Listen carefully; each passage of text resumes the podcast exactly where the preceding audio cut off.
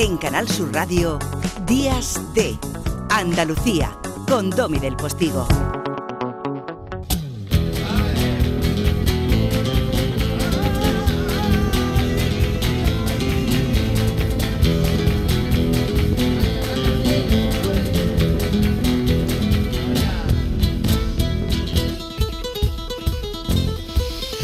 Esta es la manera que tiene de entender el flamenco el guitarrista de los Stray Cats. Ole. Normalmente, con eh, la llegada de esta segunda hora cada domingo, nosotros nos dábamos un paseíto por Madrid. ¿Quién lo firmaba? In situ, el periodista andaluz de los madriles, eh, Jesús Nieto. Gracias, Jesús. Querido Domi, ¿qué tal? ¿Cómo estás? Después de tanto tiempo luchando y haciendo bueno el lema de Camilo José Cela del que resiste gana. Aquí en Madrid, pues bueno, hoy ha empezado el, el frío, el frío de verdad, porque pasar de 45 a 15 en una transición de 20 días pues no es una cosa muy muy normal a no ser que estés en el desierto del Gobi y solo quería eso solo quería mandarte un mensaje de felicitación también del Tito Enrique hombre llamado para el landismo, lo que pasa es que le ha fallado la época como a Valle. Así que nada, que te mando un abrazo muy fuerte y que seguimos aquí en, en lo que llaman en Málaga hermasito, o sea, dándole ahí al pico y a la pala. Un abrazo. ¿Qué quieres que te diga? ¿Qué quieres que te diga yo? De Madrid al cielo, ¡viva los madriles! ¿Qué quieres que te diga? ¡Viva! ¿Qué quieres que te diga yo? De Madrid al cielo, ¡viva los madriles! ¡Viva! Madrid, Madrid, Madrid. ¡Viva Que es! ¿Que dónde muero yo? En la capital, que es donde muero yo. Este espacio nació con la vocación de promocionar un magnífico programa de radio que ustedes pueden capturar a través de los podcasts para oírlo o sentirlo, como a mí me gusta decir, cuando quieran, o comprobarlo in situ, por ejemplo, esta noche madrugada a partir de la una. Nosotros le llamamos por eso el reflexo, aunque en realidad se tendría que llamar sencillamente reyero.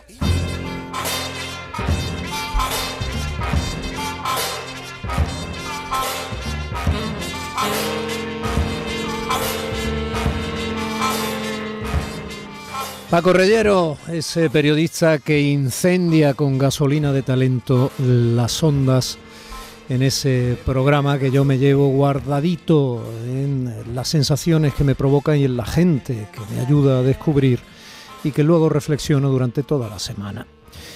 Paco, buenos días. Eh, buenos días, buenos días. Domi, tú sí que has generado un incendio.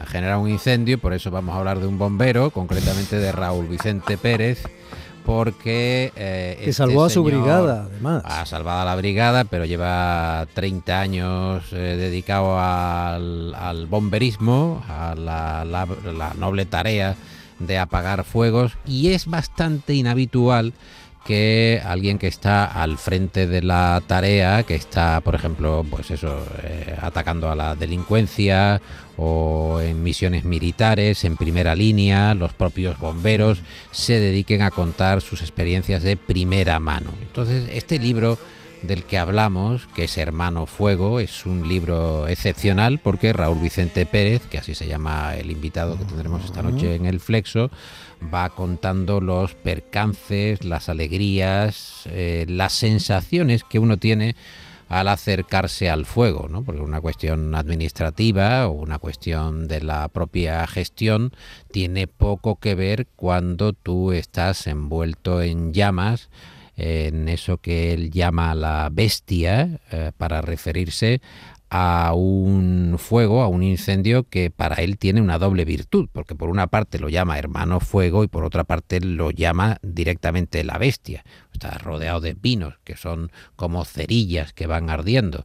Cuando las llamas se multiplican por encima de tu altura y eh, eso hace que Raúl haya publicado este libro que tiene mucha difusión, está publicado por una editorial eh, pequeña, Pepitas de Calabaza, que selecciona muy bien los temas y que ayuda a ver de otra manera eh, lo que normalmente pues se despacha a grandes trazos con cifras, ¿no? Bueno, pues hemos se han incendiado este verano 300.000 hectáreas. Ha sido el verano más caluroso. ¿ah? Pero bueno, ¿cuándo empezó esto? ¿Cuándo empezamos nosotros a tener algún tipo de servicio forestal? ¿Por qué se ha abandonado el medio rural? ¿Por qué se están eh, sufriendo estos incendios eh, de generación mucho más agresiva que los eh, habituales en los últimos años. De sexta generación. De la sexta generación, de la generación ya venidera, cada uno va mm. poniéndole una matrícula, pero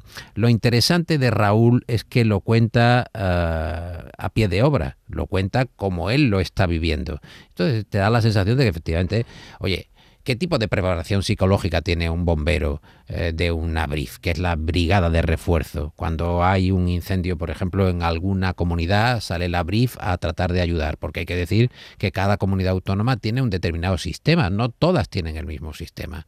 Ya esto es indicativo de cómo funciona nuestro país en determinadas circunstancias. El fuego eh, puede entender de orografía, pero no tanto quizá de la manera en la que se tiene que actuar para tratar de sofocarlo. De esta idea, eh, de esta experiencia, nace este libro que digo que se lee, se lee muy bien, es una literatura ah, muy sencilla, ah, muy directa, pero tiene el valor de lo auténtico, el valor del que lo vive.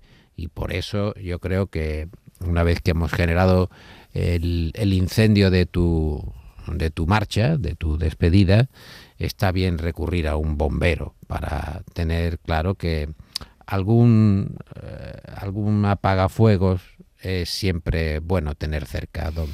Mira, eh, en esa marcha de las ondas no eh, puedo evitar, sobre todo en este fin de semana, ¿no? recordar muchas cosas, muchas cosas que se han hecho en 36 años, dando bocados en este oficio delante de un periódico, de una cámara o de un micrófono. Pero no me tengo que ir muy lejos, es que me estás haciendo evocar. Cuando tuvimos aquí el espantoso incendio de Sierra Bermeja, eh, recuerda que ya hablamos de incendios de esta generación, que viene a ser, según los expertos, ese que provoca su propio microclima, quiero decir. O sea, la, la cantidad de fuego provoca tal temperatura, es tan alta que ya no solo es inapagable mientras mantiene esas altas temperaturas, sino que genera esos cúmulos que parecen nubes, que están creados por el propio fuego, etcétera, genera su propio microclima y se realimenta, ¿no? Se produce como una bomba invertida hacia abajo, ¿no? Eh, esa, esa, experiencia la viví con el suelo humeante, todavía estaban cortadas algunas carreteras, cogí el coche y me fui a hacer un reportaje que formó parte, luego lo montamos aquí Zapico y yo, formó parte de, fue la primera hora del programa, ¿vale? Eh, y por supuesto una de las personas que me encontré, de las muchas personas con las que fui hablando, que estaban tratando donde se podía eh, acercar uno, donde se podía pisar sin quemarte los pies o respirar, ¿no? Porque impresiona mucho ver cómo sale el humo del suelo que es otra cosa. Una vez que está apagado, todavía sale humo del suelo bastante tiempo. Y eso eh, es una sensación, eh, bueno, eh, muy, muy extraña, ¿no? No sabría decirte muy, aparte del silencio que provoca el incendio, ¿no? O sea, cuando el incendio ya no está en llamas y tú puedes acercarte a la zona, hay un silencio enorme porque todos los animales que no han muerto se han ido, aunque la naturaleza es muy sabia y normalmente tiende a sobrevivir y suelen volver pronto, ¿no? sobre todo si caen algunas primeras gotas que hacen de esas cenizas, si no han arrasado completamente el terreno por sus características particulares, de esas cenizas hacen alimento para el suelo. En todo caso, eh, hablé con este bombero, él estaba subido a un camión gigantesco que yo tampoco había visto nunca, el Infoca es eh, de esas brigadas o, de esas estructuras, digamos, de, bomberos que hay en, las 17 comunidades autónomas que hay en España, nosotros podemos estar orgullosos del Infoca y yo lo puedo decir in situ porque he hecho varios reportajes sobre ellos. Pero bueno, al margen de todo esto, él me habló de sus quejas, de los bomberos que eran contratados solo en verano, en verano de lo que suponía que algunos de ellos no fueran adquiriendo la experiencia necesaria. La formación. Recuerda que aquí tuvimos un bombero, además que, que claro, aquel bombero almeriense, creo recordar. Que, o sea, esto eh, cuando se ve allí y hablas con ellos envuelto por ese silencio espantoso viendo como lo que eran árboles verdes eh, o esos castaños maravillosos que ponen ese, se llama Sierra Bermeja en parte no solo por el suelo, sino por esos castaños que ponen el cielo y, rojizo y dorado, ¿no? Son unos árboles muy hermosos y, muy...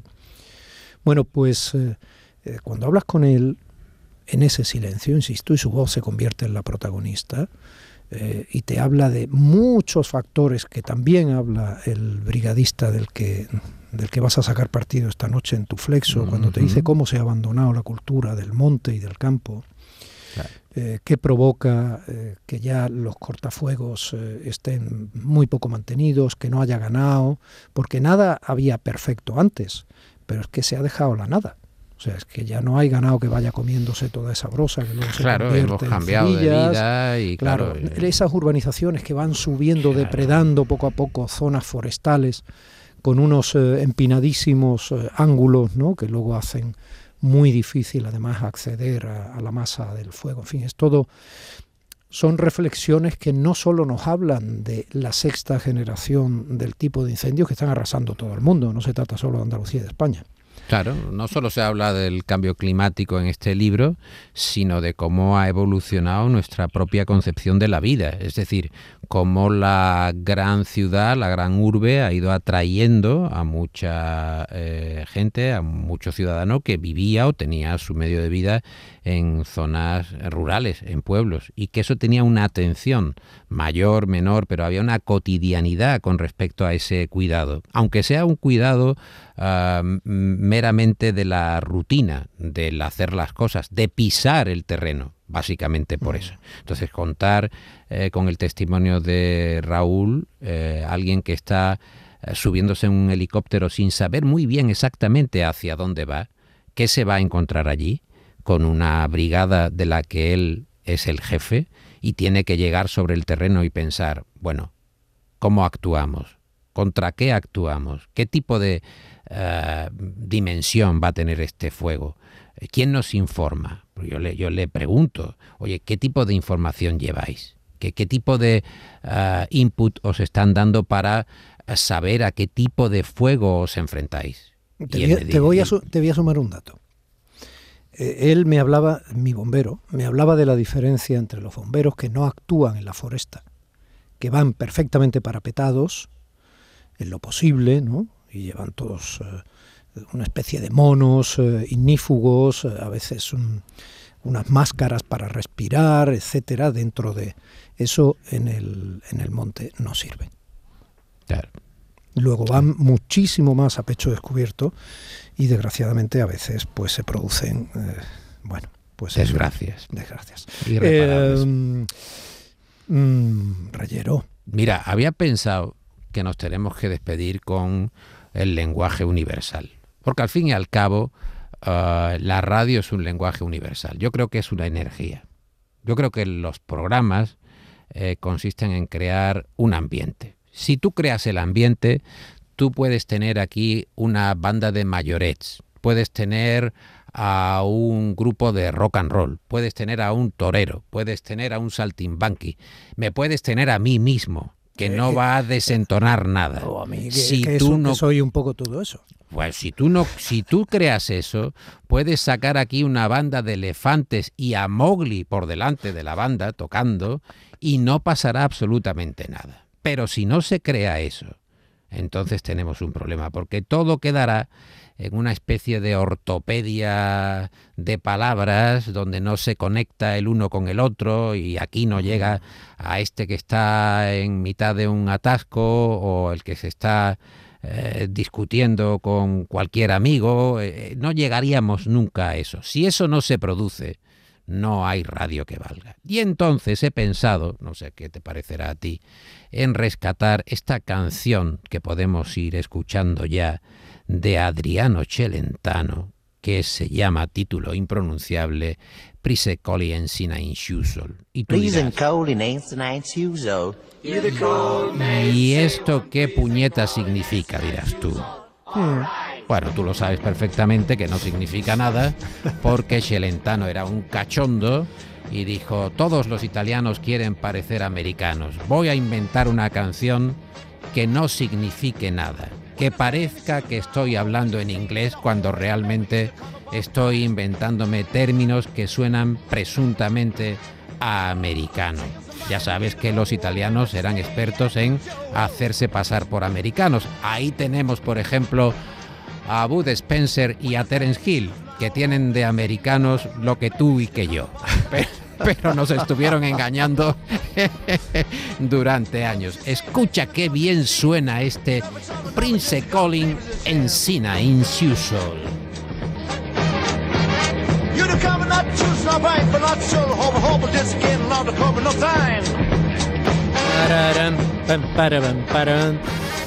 El maestro Paco Reyero seguirá reflexionando sobre su flexo en eh, Días de Andalucía con mi queridísima Carmen a partir del fin de semana que viene.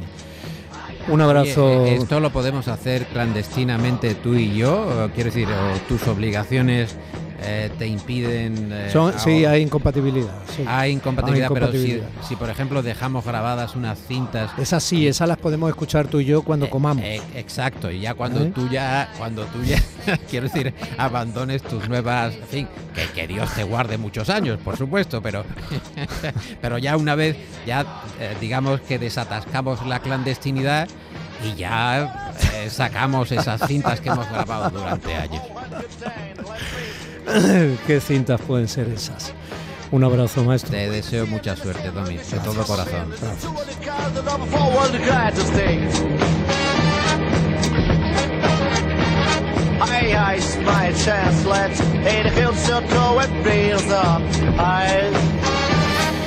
Son las 10 y 20 de la mañana y un poquillo más. Y eh, para quienes siguen, para quienes están ahora mismo en eh, las 5 eh, y 20 de la tarde, pendientes del Mundial de Japón, Verstappen al final se ha proclamado campeón del mundo. Me lo dice Virutas de Goma, que es José Manuel Zapico, que tengo enfrente, que es Claro que tiene ahora mismo un lóbulo eh, cerebral absolutamente metido en sushi. Quiero decir, eh, está ahí centrado, ¿no? Ahí centrado. El otro por lo menos mantiene la atención aquí. 10 y 20, como digo, pasadillas de la mañana. Eh, profesor José Manuel Cabello, buenos días. ¿No buenos días? No, pues no buenos días. No buenos días. En Canal Sur Radio, Días de Andalucía, con Domi del Postigo. ¿Qué pasa, Eva? Me he enterado que vas a jugar a mi día de la once. Espero que me elijas a mí el día de tu boda. Fue mítico, con el buffet de quesos del mundo, los bailes en tacataca de la tía Agustina. No me compares el día de tu boda con otros días, como el de tu primer beso o el de tu comunión. Venga, Eva, elígeme. Tus fechas más especiales quieren hacerte ganar mi día de la 11. Por solo un euro puedes ganar miles de premios. Elige bien porque uno de cada cinco toca. A todos los que jugáis a la 11, bien jugado. Juega responsablemente y solo si eres mayor de edad. El otoño llegó y vas a decir no a la subida de luz. Ahora ilumina tu hogar noche y día consumiendo tu propia energía y ahorra hasta el 90% en tu factura de luz gracias a nuestras baterías premium. Instalaciones garantizadas 25 años. Pide ya tu estudio gratuito en el 955 44 11 o socialenergy.es y aprovecha las subvenciones disponibles. La revolución solar es Social Energy.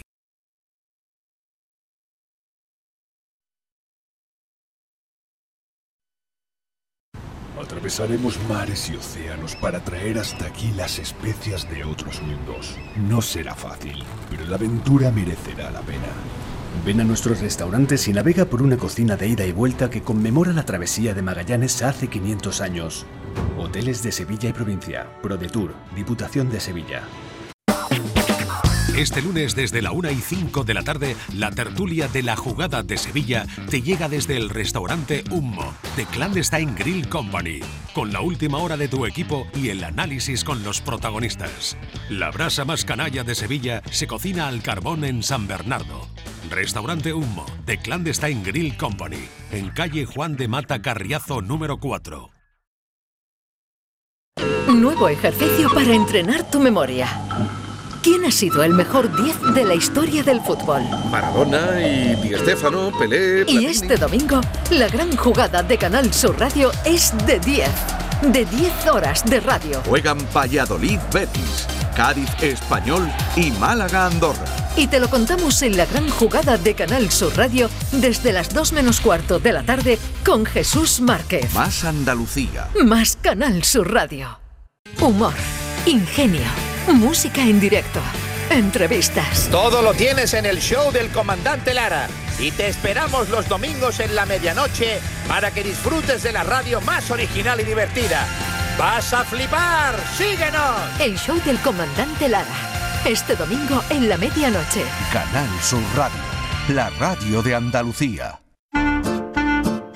Días de Andalucía con Domi del Postigo. Canal Sur Radio. Ahora sí, José Manuel Cabello, buenos días. Buenos días, Domi. Bueno, sé que tienes a las diez y media un compromiso, ¿no? Eh, y, que, y que no puedes estar mucho tiempo con nosotros. De todas formas, lo que yo quería era eh, tanto a ti, eh, profesor, como al profesor eh, Alberto Montero, que supongo que estará, como viene siendo habitual, como economistas de guardia, también al otro lado del hilo telefónico. ¿Es así, Alberto? Buenos días. No está Alberto Montero. bueno, pues, entonces no vaya a ser economistas de guardia, seréis, seréis un guardia que tiene que perseguir a los economistas. Bueno, daros, daros las gracias, eh, Che, porque desde vuestra solvencia académica eh, y profesional, eh, vuestra generosidad en antena, vuestra diferencia ideológica, ¿no? Eh, porque tú eres, eh, digamos, para simplificar, aunque toda simplificación es una estupidez, pero yo necesito simplificar a veces como herramienta de trabajo, tú eres liberal y Alberto, digamos que está eh, ideológicamente en el esquema moral y bueno, de la izquierda. ¿no? Entonces, de hecho, fue diputado por Podemos en, en, el Congreso, entre otras cosas. Entonces, a ambos necesitaba deciros en antena, el último día del programa en que yo voy a estar al frente de Díaz D, necesitaba deciros en antena que habéis sido un lujo, no solo para mí, sino para el oyente, y daros las gracias.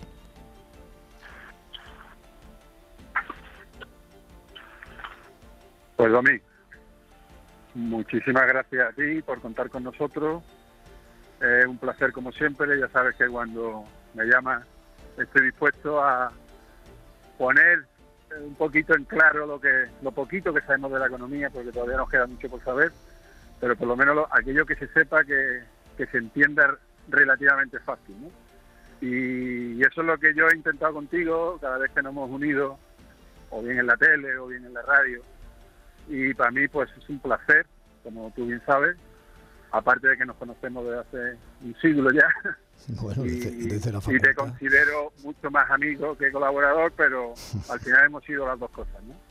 Y bueno, te, espero que tengas un éxito, igual que has tenido con el programa en tu nuevo Y de, y, de, puesto. y de Alberto que dice, che, que, que está equivocado siempre, pero que es buen tío, ¿no?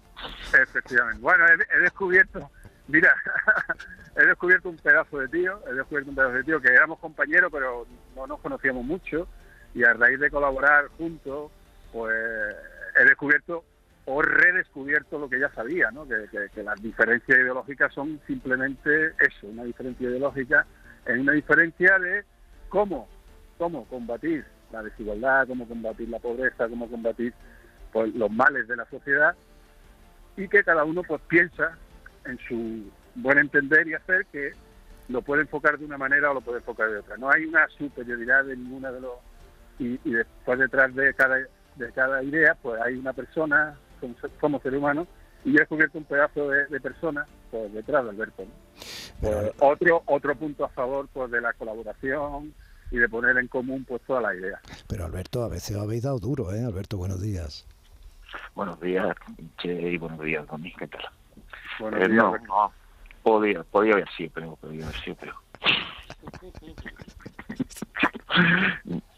¿Qué tal? Oye, eh, es decir, te- trasladarte lo mismo un poco, un poco que te decía, Chef, para nosotros ha sido el lujo nuestro. Yo creo que, que el tener espacios, el tener espacios de debate amable, aunque sean desde posiciones enfrentadas, siempre, siempre es agradable y pues ofrecido y ha favorecido eso, y eso me parece que es importante. Es decir, que no, no apostar a- al ruido más que a la búsqueda de un diálogo. El diálogo, pues cada uno tiene sus posiciones, yo tiene las suyas, yo tengo las mías, eh, y tú has sido un buen conductor para tratar de que al oyente, entiendo, pues le lleguen sin ruido las dos posiciones y que el oyente se posicione. Eso me parece que, que es importante y lo que te trasladaba Che con respecto a mi persona puede ser mutuo. Es decir, que ese, mm, yo si algo he aprendido en política es que la política se queda en el terreno de la política y detrás hay personas y no de momento creo que por motivos por motivos políticos he perdido a pocos amigos porque siempre he querido mm, distanciar una cosa de otra, es decir que hay mucho más de lo que te une a una persona, en este caso mm, en la, no en las antípodas, pero en distancia ideológica conmigo, como puede ser tu Che, pero hay mucho más que me une a, charlar y pasar un rato con él de lo que me puede distanciar. De hecho, es lo que hacemos al final. Una vez que terminamos o una vez que nos vamos a tomar una cerveza, se habla de todo menos de lo que nos distancia y se habla más de las cosas de las que tenemos en común y que nos parecen tan enriquecedoras como el debate político. Y todo esto pues ha ayudado. Entonces, darte las gracias a ti porque siempre es bueno que haya un, alguien que sepa canalizar ese tipo de, de perspectiva.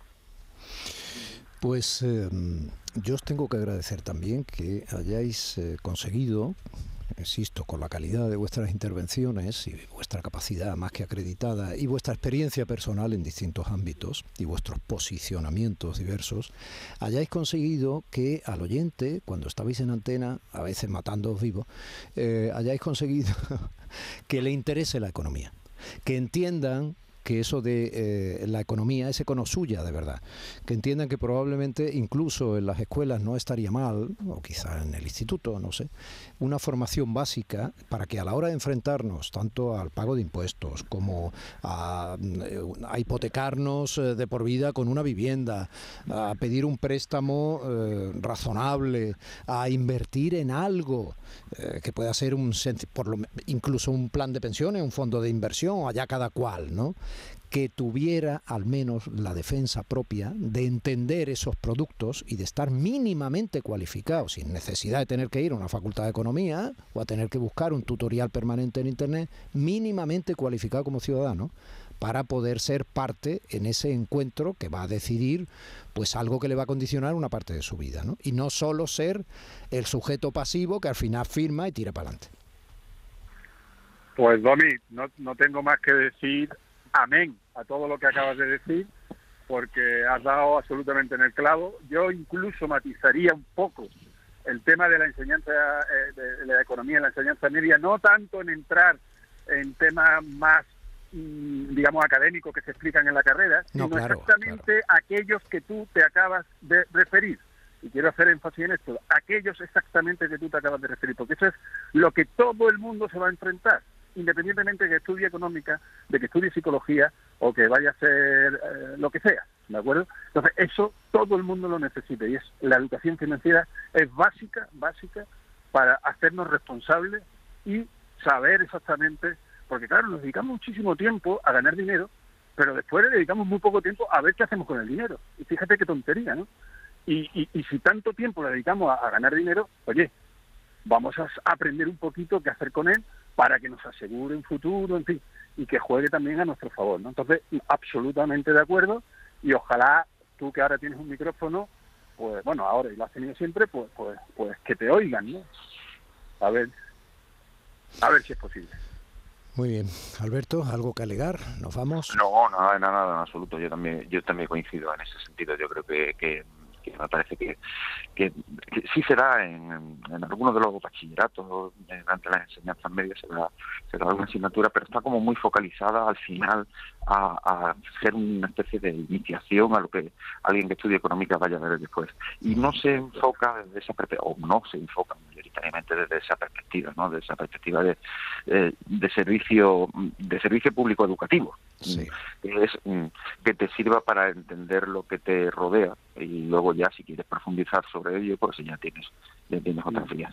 En ese sentido, donde creo que hay muchas carencias que han, han dado lugar a muchos problemas en los que se traslada la responsabilidad al que firma porque no sabe lo que firma y al que pone el papel por delante porque está engañando al que firma porque no sabe lo que firma. Entonces, si nos procuramos tener un, un poco más eh, cuidado con educación, de lo que necesitamos para nuestro día a día. La formación es lo que necesitamos en nuestro día a día. Pues sería mejor para todos. Alberto Che, un abrazo muy grande, cariño, en vuestras respectivas casas, a vuestra familia. Eh, nos veremos. Gracias. Una, un abrazo fuerte a los dos y Domi, espero que tus nuevas ocupaciones nos permitan juntarnos de vez en cuando. lo haremos, lo haremos. Mucha suerte. Gracias. Días de Andalucía con Domi del Postigo, Canal Sur Radio.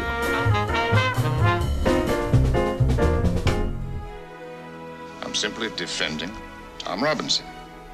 There's been some talk that I shouldn't do much about defending this man. Then why are you doing it? If I didn't, I couldn't hold my head up in town. To Kill a Mockingbird for the first time ever. Kill a Mockingbird. Eh, dicho en estadounidense, algo así como To Kill a Mockingbird. Es maravilloso escuchar la voz de Gregory Peck. De verdad. Porque es que lo tenía todo. Y Gregory Peck se ha convertido en Atticus Finch y Atticus Finch en, en Gregory Peck, el personaje de la novela de Harper Lee y de la película de Robert Mulligan, porque siempre se habla de la novela, única novela de, esta escritora maravillosa en el año 60 que fue premio Pulitzer y se hizo la película en el 62. En menos de dos años consiguieron hacer eh, algo increíble que es pasar a la gran pantalla eh, sin perder ni un ápice de la potencia que tenía la novela. Pues siempre se habla de Harper Lee, por supuesto, pero también hay que reivindicar a Robert Mulligan, director de Matar a un ruiseñor, de esta obra maestra con la que quiero despedir estas charlas contigo de estos varios años despertándome los domingos con charlando de cine y, que has dado la oportunidad de que hablemos de películas como esta, que es un poco casi transgresoria, contracorriente, que hemos hablado de Robert Bresson, de Jacques Tati y bueno, y de películas muy comerciales, hablando de todo, pero ha sido un lujo tenerte como amigo, que te, te sigo teniendo evidentemente, pero estos ratitos han sido para mí muy gratificantes y, y espero que para los oyentes. Desayuno con aceite y cine eh, comporta un reto precioso, ¿no? Y es el de aunar actualidad y mm, cinematografía que a veces es clásica, ¿no? a veces no. Es elegir una noticia de la semana y poner una película que la pueda ilustrar. Es lo que hacía Balvin en La Clave.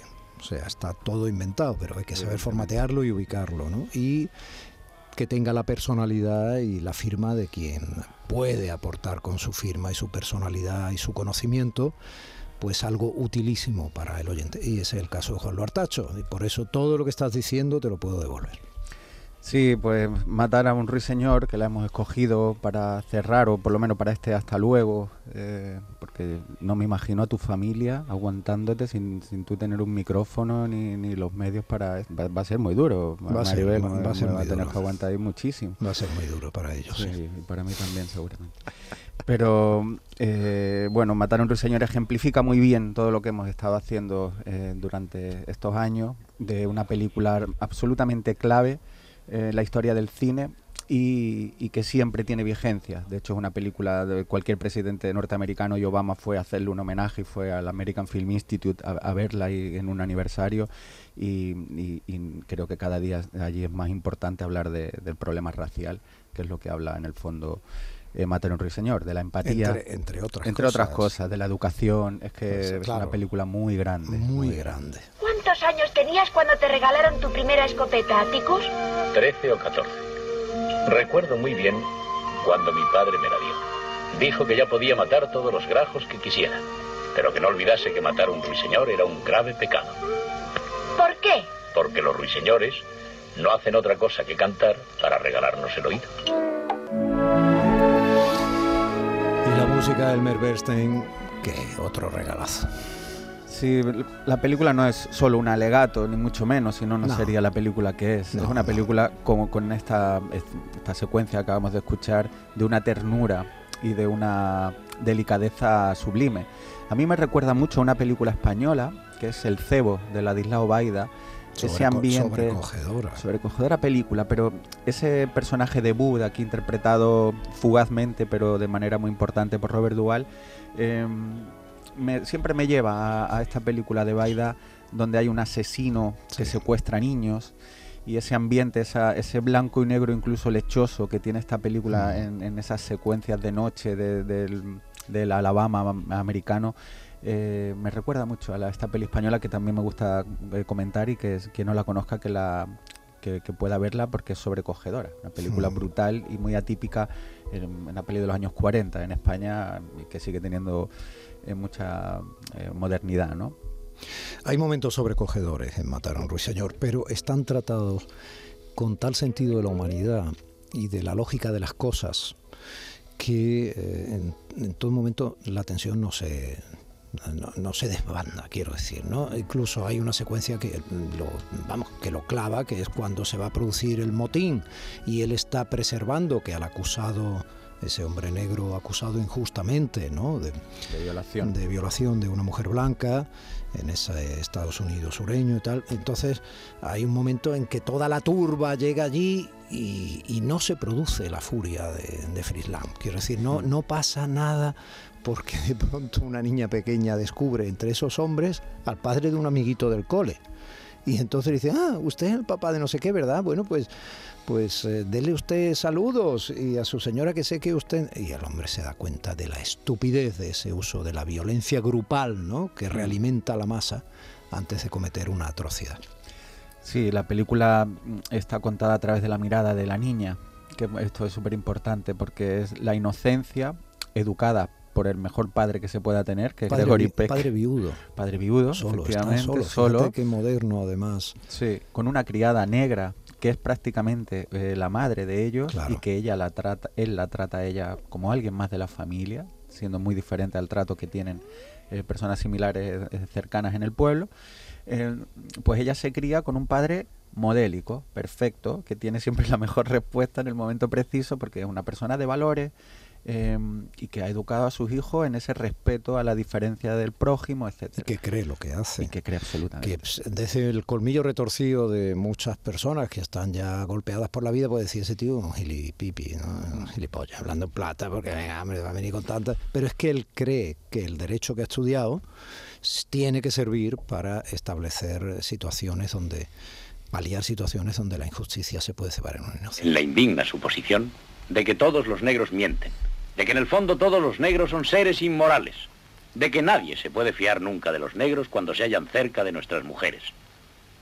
Suposición que solo puede brotar de mentes como las de esas personas, y que no es ni más ni menos que una mentira insensata.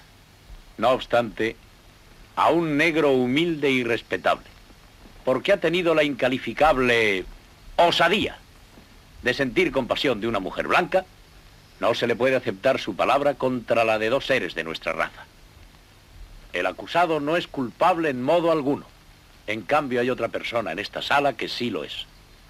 Bien, señores, en este país los tribunales tienen que ser de una gran equidad y para ellos todos los individuos han nacido iguales. Fíjate el, razonamiento que te voy a hacer, Juanlu es una estupidez que todos los negros eh, puedan ser eh, malos, ¿vale? Como es una estupidez que todos los negros puedan ser buenos. Y así con cualquier categoría de persona.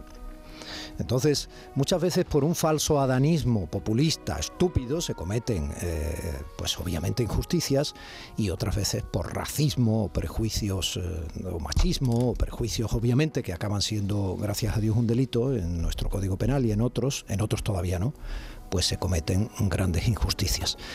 Pero en esa búsqueda permanente del sentido común y el equilibrio y en esos valores que arman a gente como Atticus Finch, está la única posibilidad de convivencia que puede hacer de un Estado de Derecho un Estado donde cabemos todos. En la película él dice mmm, algo tan sencillo y aparentemente naif como no puedes conocer a nadie si no te pones en sus zapatos. Mm. Pues es un poco el mensaje de la película, tan simple y tan sencillo como eh, entender, la, intentar entender las circunstancias del que tienes al lado y que no todo es tan simple ni tan, ni tan sencillo nunca, ¿no? Y en, en ese, en, en, este argumento y en este hilo eh, quería volver a, a Mulligan. Como a, mí la película siempre me encanta la parte de los niños, la, cuando mm. coge la bicicleta, cómo van paseando por esas calles eh, repletas de odio, pero que aparentemente hay una bonomía y, y un sentido de comunidad tan americano que de día va pasando con la bicicleta, está montado en el columpio, está cogiendo, montándose en el árbol y por la noche se transforma con el alcohol y con eso algo que va se y, van transformando y, en el Ku Klux Klan. Y, ese apartheid físico, ¿no? Porque ya va por la calle, tal, pero sabe que hay una zona para los negros que está apartada en el suburbio y otra que es la de... Pues, pues eso Mulligan, con, con, la maravillosa música de Bernstein, lo cuenta de una manera impresionante. Impresionante. Impresionante. De una, y es de, sus pelis primera, no la primera, pero él ya había hecho tele y alguna, mm. pero es su primera gran película y estamos hablando del 62 y Mulligan a finales de los 60 y principios de los 70, que es su gran momento cinematográfico, hmm, hmm. hace tres películas, un western, La noche de los gigantes, em, también con Gregory Peck, que es maravillosa. Eh, a los dos años siguientes hace Verano del 42, que no tiene nada que ver, película romántica eh, sobre la adolescencia. Estupenda película. Estupenda película. Y a los dos años hace El Otro, una película de terror em, que, de ahí bebe mm, centenares de películas eh, como The Innocence, bueno, un montón. Quiero decir, Robert Mulligan es un director todoterreno, eh, maravilloso, con etapas mucho más, eh, digamos, de alto vuelo cinematográfico y que esta es su primera piedra de toque de un lirismo dentro de una denuncia como es matar a un ruiseñor. Si continúo yendo a la escuela, no podremos leer juntos. Scout, ¿sabes lo que significa transigir? No hacer caso de la ley. No. Es un acuerdo al que se llega por consentimiento mutuo. Ahora te explicaré en qué consiste. Tú consientes en ir a la escuela porque es necesario y yo consiento en que cada noche continuemos leyendo juntos como hemos venido haciendo. Yo desde aquí le doy las gracias a Harper Lee, ancianísima, ¿no? Está todavía... Murió, murió, ah, ya. Sí, porque le, reeditaron otro libro, intentaron, hay maniobras de la editorial y no sé qué y tal. Sí, salió como un borrador anterior a su única novela, pero el borrador lo editaron un año antes de que muriese. Supongo que maniobras editorial. Vale. Eh, gracias en el cielo a Harper Lee por regalarnos Atticus Finch y por ser scout, porque ella es en cierto modo la niña que está narrando todo lo que pasa en ese pueblito, ¿no? Gracias por su mirada. Íntima amiga de Truman Capote, que era un personaje tan diferente a ella, además. Y que, bueno. hay mucho del, capote de sangre fría, también está ahí. Sí, está ahí. sí, sí, sí, Pues em, si pueden ver esta película en familia, háganlo. Eh, para mí sería un regalo dejarles eh, el hambre que les estimule a pasar un rato con esta preciosa historia de Robert Mulligan, Harper Lee, y tantos y tantos, Elmer Bernstein, Robert Duvall, porque el personaje de Burradley es sorprendente, de, bueno, bueno, en fin, de todos ellos. Y fíjense en los títulos de crédito, ya mirando un poco, teniendo una mirada cinematográfica, miren qué cosa más hermosa de títulos de crédito con objetos, que cada uno de ellos tiene una historia interior y que luego tiene muchísimo que ver con la película. Juan Lu, Em, un beso, ¿seguimos? Seguimos. Fuera de los micros. Un beso muy grande, Domi, que vaya todo muy bien. Te, lo mereces. Gracias. Los sábados y domingos disfrutamos de Andalucía y de su gente.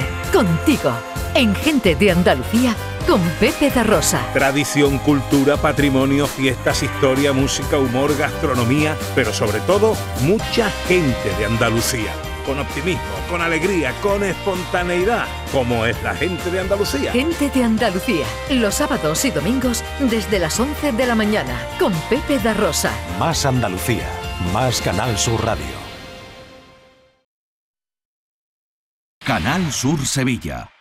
Este fin de semana se celebra en Bormujos su muestra de asociaciones en el Parque de los Álamos. Los días 7, 8 y 9 de octubre, 25 asociaciones de la localidad te harán disfrutar de música, magia, yoga, recetas, actuaciones, talleres, pasacalles de robots transformes y animación para todas las edades. Participa de forma gratuita. Ven y disfruta Bormujos. ¿Planeando salir de escapada o de fin de semana? Recuerda, hay otra Sevilla. Asómate a la provincia y disfruta de un turismo seguro en cada uno de sus espacios naturales, pueblos monumentales y alojamientos. Cambia de vistas. ProDetour Turismo de la Provincia, Diputación de Sevilla.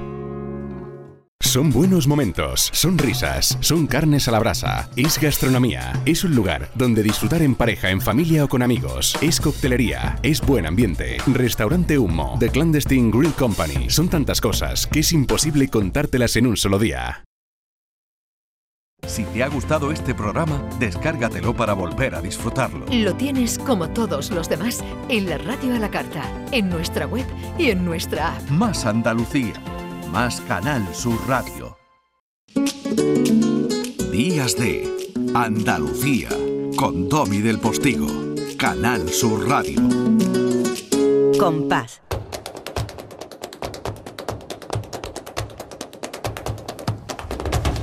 Compás.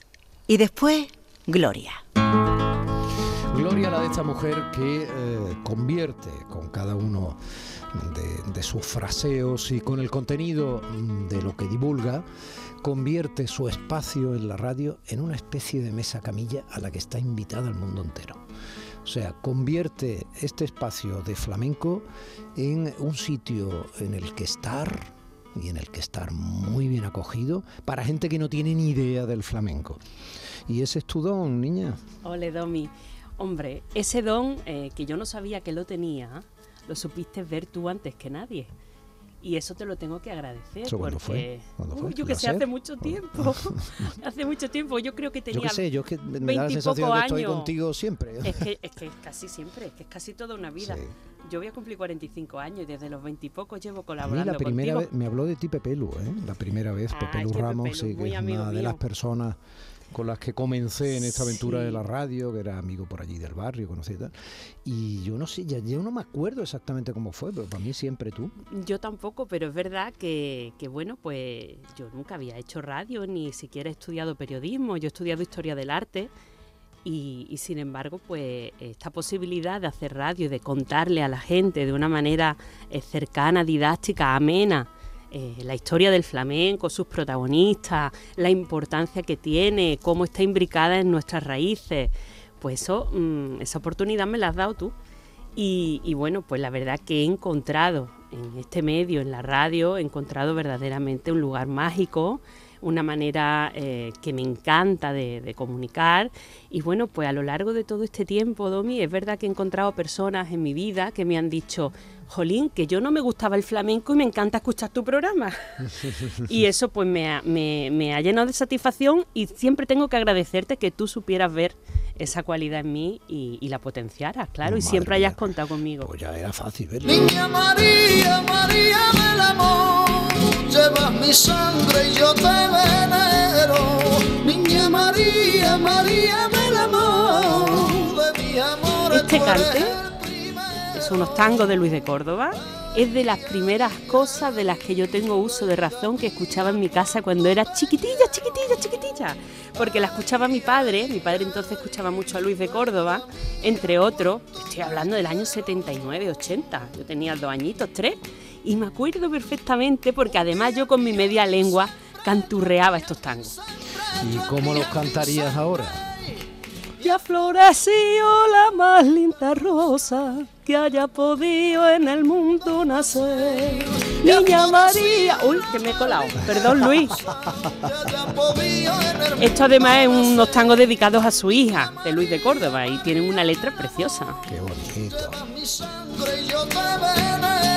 Ay, en un potrerito Esto está dedicado a ti, me porque sé que te encantan las guajiras. Digo, hoy no me puedo ir de aquí sin ponerle a Domi unas guajiras que le gustan a él. Canta, tienen tanta melaza. Hay que saberlas cantar, ¿eh? Yo mi No caballo no entre los difícil. cantes difíciles, ¿eh? Sí, sí lo es, ¿Sí? porque hay que saber Hay- decirlas. hay que saber decirlas. No cho- soltar chorro de voz, es un cante más dulce, como la miel de caña. Este es Pepe de Marchena. Ay, usted a quien busca a mí.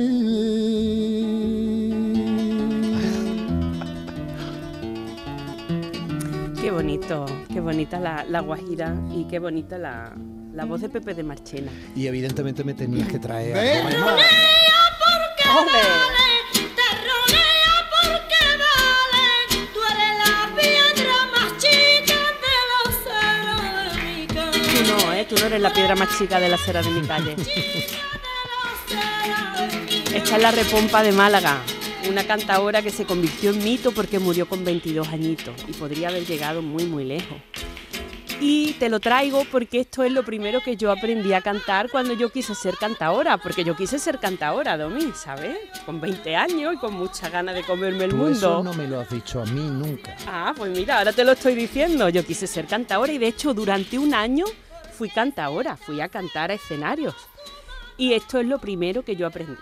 Los tangos de la repompa, porque esto lo aprendí clandestinamente en mi casa sin que nadie lo supiera, cuando yo tenía 14 años, porque lo escuchaba y me gustaba, y vi que yo podía cantarlo.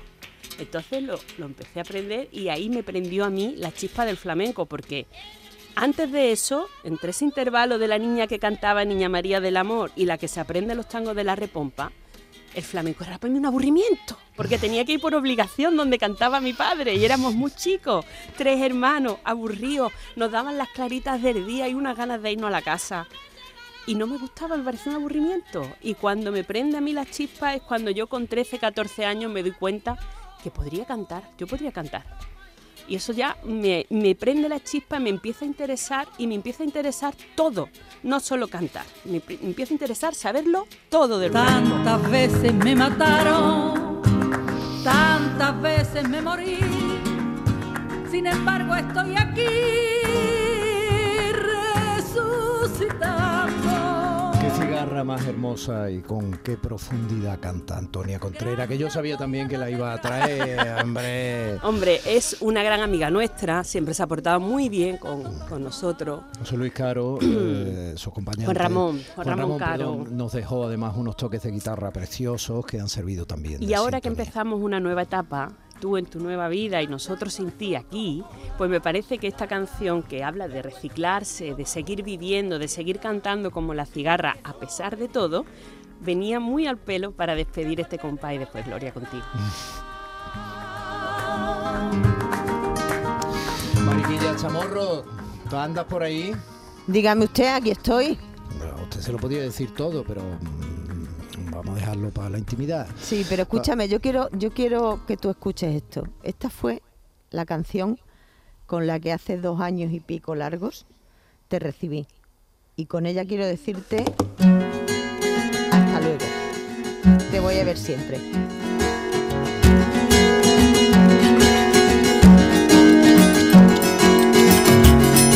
Anoche soñé contigo estaba durmiendo. ¿Te acuerdas que te recibí con ella? ¿Cómo no me voy a acordar, María? ¿Cómo no me voy a acordar, Chamorro? Venga, ¿Cómo pues ya no me voy a sabes. Que aquí estoy para lo que tú necesites y para lo que tú quieras y que te deseo muchísima suerte. Que ha sido una suerte también estar contigo estos, estos añitos, estos dos añitos largos ¿eh? que hemos estado. Y que bueno, que, que te deseo muchísima suerte, que pff, triunfes en todo lo que te propongas, que ya lo haces, triunfes más. Y nada, pues simplemente desearte eso, mucha suerte de todo corazón y que aquí estoy para lo que necesites, Domi. Gracias, Reina. Y tengo aquí Eh, a una persona al lado. Arroparme mucho a, a la Carmencho, ¿eh? Sí, A la- a la claro que sí, sin problema. Tengo aquí a una persona Espérate también. te va a dar un beso, Primi, porque ayer te echamos de menos en Sí, esa sorpresa que me la colaste entre todos. Verdad, verdad, que verdad. vaya poca vergüenza Eh. que tener para hacerlo también. No tenemos vergüenza ninguna, además. Ninguna, ninguna. No nos dio vergüenza, Ajá. nos dio alegría. Sí. La verdad es que te echamos mucho de menos, María, y fue un momento muy bonito. Sí. Y, y pasaron cosas importantes, porque aunque se dijo por aquí, si ustedes estaban ayer detrás de, de la radio oyendo este programa, hablaban de algo fundamental. En este programa no solo ha habido calidad, ha habido vocación pública, es que ha habido familia. Y eso ha sido para cada uno de nosotros algo muy importante. Y yo voy a echar menos muchísimo a Domi, no solo en la radio, sino en llegar el fin de semana y encontrarlo, que es la primera persona que veo. Claro Así que sí. quiero una holografía en tu sitio. Pero que, como, como dice Domi, nos sentimos. Claro, y yo voy a echar mucho de menos una preciosa costumbre que es la de regalar la continuidad de este programa a ese maestro del entretenimiento en las ondas que es Pepe da Rosa, que sé que estás ahí, que cuando ha dicho eh, María que tengo aquí a alguien y tal, eres tú, ¿no? Una personita, una personita. Sí, Con el digo, "Eres moco, tú, ¿no? Y ahora suena aquí. con el moco caído, ¿me entiendes? Domi, ¿eh? Toda la mañana. Que, oye, una, una, una so- a- aquello a donde vas, aquello a lo que vas, eh, ¿es este programa digno de que tú vengas un día a contarme y a contarle a todos los andaluces la importante labor que se hace ahí o no? Eh, bueno, yo creo que sí, pero tengo que hablar con eh, el Departamento Jurídico de la Junta de Andalucía para saber las incompatibilidades en referencia a dónde o no y qué puedo hacer cuando esté en un medio de comunicación. Muy bien. Pero hombre, por favor, de antemano. Pero hombre, por favor, hombre, por favor. Por favor, por favor, Hombre, por favor. Hoy Oye. será, será, será, será mi Oye, primer a todo día. esto que vas a tener hoy en el programa, aparte de eh, Anita Carvajal. Pues mira, la va a tener. Anita Carvajal, que está aquí también. Aquí estoy, aquí Ah, estoy, también, Hombre, por favor, Ay, no puedo dejar Ana. yo de darte el abrazo más cálido y Ay, con más cariño del mundo. Ay, Ana. Oye, mira, solo te, solo te diré una, una cosa. Hoy van a pasar muchas cosas en el programa, va a haber alguna sorpresa, pero sobre todo tenemos una visita muy especial, que es la del gran David Palomar, hombre ecléctico donde los haya. Monstruo, es un fenómeno del flamenco y de lo que aquí, sea. Monstruo, monstruo. Que te mando un beso enorme, ¿eh? que te deseo lo mejor, querido, ¿eh? que vaya todo muy bien eh, te- y que yo me alegraré muchísimo de todo lo bueno que te pase. Pepe, déjalo, que le quedan los últimos 30 segundos de la radio. son Lo dicho, chipirón, que nos sentimos. Eh, mm, créanme que es la palabra que más debiéramos decir a lo largo de nuestra vida. Gracias. Domi del Postigo en Días de Andalucía.